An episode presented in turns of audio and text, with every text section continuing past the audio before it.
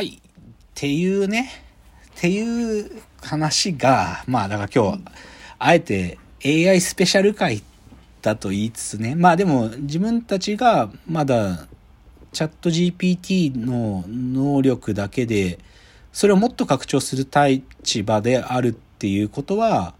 どちらかというと、うちが最初からやってる大喜利こそがさ多分最後の山だなってことを自覚してるので、うん僕らそこに執着してるっていうよりか、むしろ最初から鉄頭鉄尾会社作った時からその態度変わってないわけね。うんだから技術って意味では、なんていうか僕らは、ま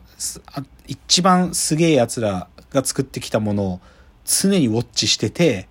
で、うんそこからさらに突き抜けるとしたらってことを、まあずっとやってたっていう意味では、まあな、そういう立場から、まあ言えることもあるだろうなと思って、まあセミナー受けたんだけど、うん。で、いでも、それはさ、技術の話だからさ、どっちかっていうと僕らが作りたい世界みたいな話を最後にするとね、うん。これは、このラジオトークでも初期の頃によく言ってるんだけど、はい。僕はさ、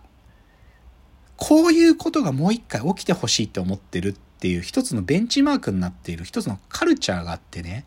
それがはい投稿型雑誌っていうのがかつてあったんですよね。はいはい1970年代の終わりから80年代の初めくらいにかけて、まあその代表はびっくりハウスっていう、あの、パルコ出版っていうとこから出てた雑投稿型雑誌ってやつで、はいそれは読者のハガキの投稿を集めただけで構成されてる雑誌ですよ。うんだから、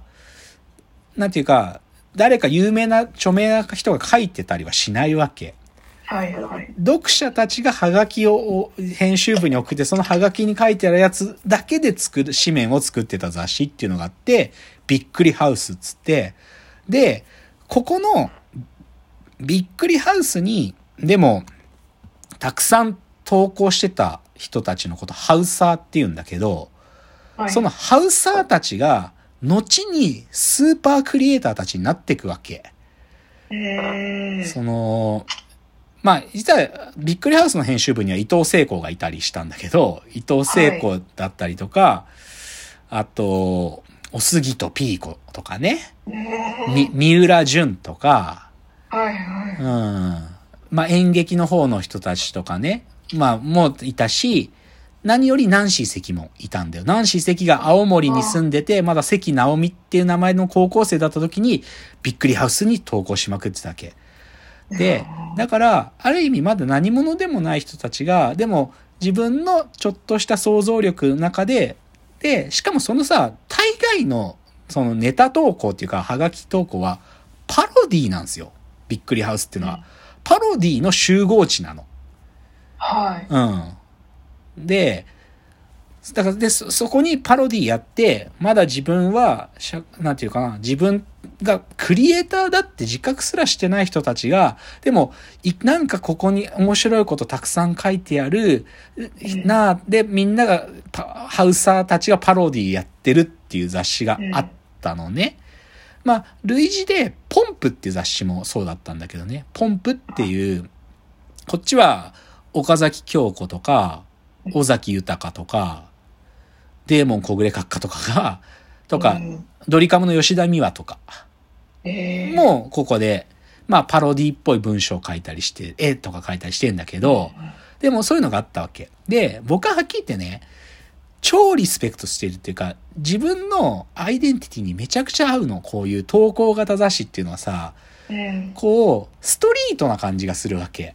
そのさ、編集、なんかざ、かっこつけた雑誌がさ、編集部の企画でさ、今のイケてるカルチャーはこれみたいな感じじゃなくってさ、うん。まだ名もなき奴らが、でもなんかそこにさ、パロディ、パロディだからパクってるんだよ、はっきり言って。うん。いろんなパクリをして、だけどそこにギュッと集まってるっていうものがびっくりハウスだったり、ポンプ。で僕はその世代じゃないんだけどさ、でもかつてそういうものがあったんだって思って、僕集められるだけびっくりハウス持ってるのね。その昔のやつ。うちの会社はあるんだけど、はいでも、うちの会社企画するとき結構びっくりハウスのもともと書いてあるやつがパクったりするわけ。そこはリスペクトもあるし。ではいはい、びっくりハウス的なことを2020年以降の現代にやるとしたらみたいなことを基本的にはずっと考えてるわけ。うんで、話がさっきの話に戻る。でさ、でも、あの時は、ある意味、みんなが想像力っていうのは自分の頭の中からパロディひねり出すしかなかったよ。けど、うん今 AI つここまでできててさ、さっき言ったみたいに、いろいろマッシュアップも自動でしてくれる。うんで、考えなきゃいけないのは、どうマッシュアップするかなってことぐらいまでは考えればさ、はい誰だってコンテンツ作れるわけ、今は。ってことは、なんていうか、こ、今ね、こっからね、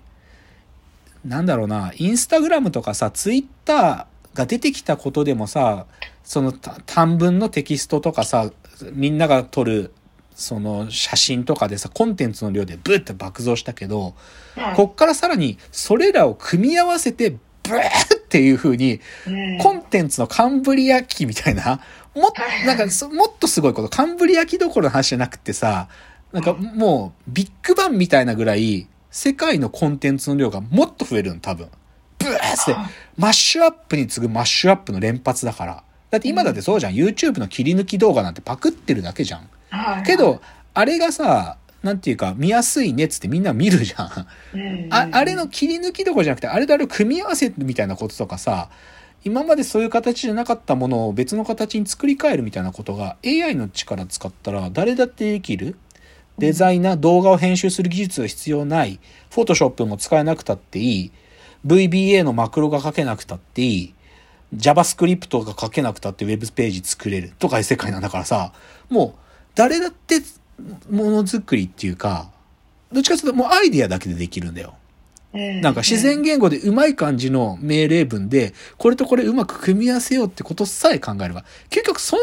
組み合わせるっていうことすら考えなくても作れちゃうかもしれないんだけどね、なんか。うんでもそれはうまい指示文さえ、発明さえすれば、それだけで誰でも作れて、それ人に見せて、みんなが喜んでくれるんだったら最高やん、みたいな。っうんていうことが起こるだろうって、まあ会社作った時からずっと言ってたの。ずっと言ってて、で多分、それが鳥羽口にかかる年なんだと思うの、今年って。うんうん。だから、なんか、いなんつうの、別に、だから自分が言ってたことが合ってたろって言いたい話じゃなくて、どっちかっていうと僕らなんていうか、ある種の自己否定されてる感じもあるのよ。だって、チャット GPT みたいなものを僕らが最初に作りたかったっていう話もあるわけで、で、ある意味、でも戦略の違いでさ、奴らはどっちかというと、意図せず、その、正しい Q&A を返すってタスクをやってたら、ある意味文脈が外れたことすら返せるようになっちゃったっていうふうに迫ってきた。それを、しかもうん、規模の計算資源のゲームに持ち込む、持ち込んだことで、意図せずそういうことになっちゃった。僕らはどっちかというと、基本的にはずれてく会話の方から攻めてって、僕らみたいなニッチプレイヤーでも勝てるっていうゲームを進めてきた時の、それが多分今衝突し合う、その境界線みたいなところまで近づいてんだよね、多分ね。うんで、僕らは外側から攻めてきて、奴らは内側をブーッと広げてきたっていう意味では、うんそどこがぶつかる場所なのかなっていうのは、彼らは多分そこまで意識してないんだけど、僕らはある意味外から行ってるから、そそこが意識されるわけね。だから、そういう開口する場所がまあ来てるっていう意味では、自分たちが、なんか絶対にこの、グレートウォールは超えられないって思ってたのは、正直言うと超えられるかもって危機感とか自己否定する部分もあるし、なんか、くっそー負けた、くっそーって思う部分も多分にあるよ。けど、なんか、こういうことが起こってほしいと思ってたことが、まあ自分たちだけじゃなくって、どっちかというと、こんだけの熱狂がある中で、ああ、うん。今だったらちゃんと伝わるなっていうとこまで来たっていう意味では、半分悔しいし、半分嬉しいっていう、そういう感じなんですよ、うん今。うん。だから、なんだろうな。深さ深谷さん出稼ぎ先でさ、事務作業してんじゃん。一太郎とか使ってんでしょ？はい吹き飛ぶよ、はい一太郎とか。いや、一 一太郎じゃないや、あの、か感情奉行だ、感情奉行。さすがに一太郎はねえよな。感情奉行みたいな会計ソフト使ってんでしょ？ああいうの？あ、弥生会計ねああ、でもああいうの多分ね、書き換わるよ、あれ。多分、ああいう、そういうもの。ううんん。だから、そういう会計のね、まさに事務的作業とかがさ、今まで、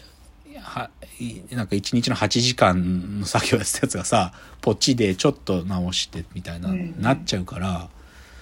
すごいことだよね、それって。嬉しいことだと思うけどね。はい。うん。だからそういう感じなんですよ、今。たまたたまたまね、昨日セミナーで喋ったんで うん、そういう感じだったなそうそう。なんかね、なんかさ、はい。こ少しね、すなんかさ、でもさっきの自己否定の話じゃないんだけどさ、やっぱり、ジャパン、メイドインジャパンで作りたいみたいな気持ちってさ、うん僕ら実はないんだよ、もともと。だけど、なんとか日本純正、だってこのままだったら、ぜまたアメリカに負けちゃうじゃんみたいなゲームだからさ、もう当たり前じゃんって僕は思ってんだけど、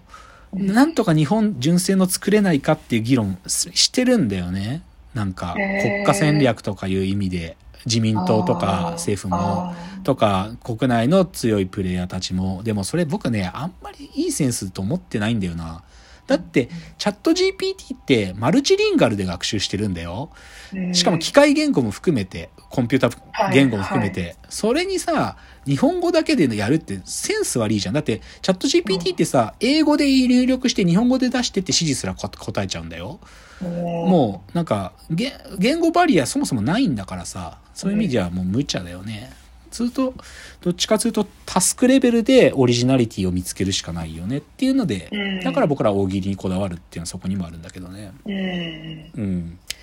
っていうお話でした。ああ、もう時間が来ちゃった。